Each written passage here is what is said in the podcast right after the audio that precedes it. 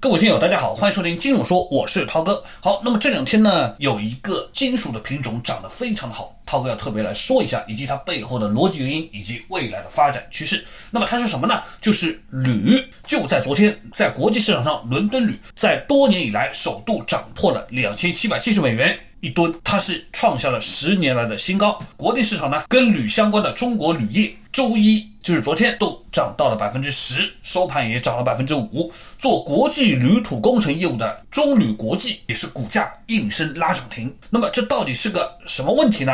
就是铝土出口的大国西非国家几内亚发生了点状况啊，这个大家可能有所耳闻了。军方部门呢占据了主导，他们的总统孔戴呢也已经被那个啥了啊。总之情况不是那么的好。而如果铝土价格居高不下，那么就会对很多国家经济产生一定的影响，因为铝它除了日常的一些使用之外，包括汽车、新能源系统、智能手机都是用铝来做成组合材料的，这就非常的要命了。更关键的是，几内亚它是以铝土矿为代表的矿业出口大国，它是几内亚的经济支柱，而。几内亚很多的铝土矿都运往，它开采出来之后，可都是运往我们中国的。而几内亚还有一个目前世界上储量最大、品质最高、尚未开发的铁矿，我们中国可是对铁的需求也在不断的上升。那我们说它每年的需求都要近十亿吨以上的，而这个铁矿其实正在改变世界的市场，将会与澳大利亚、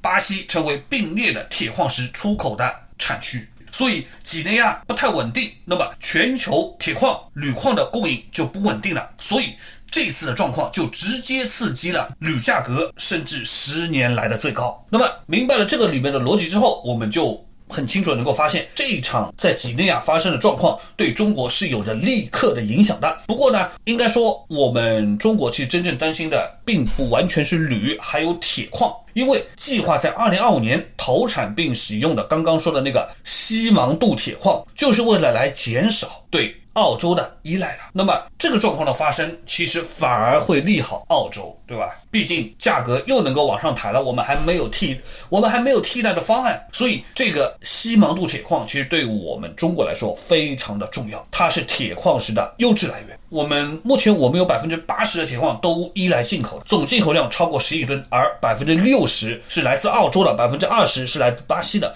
所以，我们如何避免别人卡脖子，其实就指着西非了，对吧？但是怎么办呢？所以说，我们本来是对西非寄予厚望的。对这块铁矿也寄予厚望的，而同时我们还把这个富铁矿当做是一带一路倡议的，所以说几内亚发生了这种事情，对我们这种战略投资以及未来的布局都多多少少产生了难以估计的变量。所以对我们而言，我们长期在做的是什么？我们长期在做的就是想要找到供应多样化、价格优廉的产品，铁矿产品、铝矿产品，来减少跟我们不对付的某些国家，特别是澳大利亚，对吧？在这方面。领域的它的一个份额，所以呢，我们其实，在非洲布局很多啊，尤其是这个几内亚，我们跟那个被弄下的这个他们的总统啊，孔戴啊，关系是不错的，投入的项目资金也比较多。就在去年，这位孔戴总统连任之后，我们还表示了祝贺的，他现在被弄掉了，我们在几内亚，在目前来说，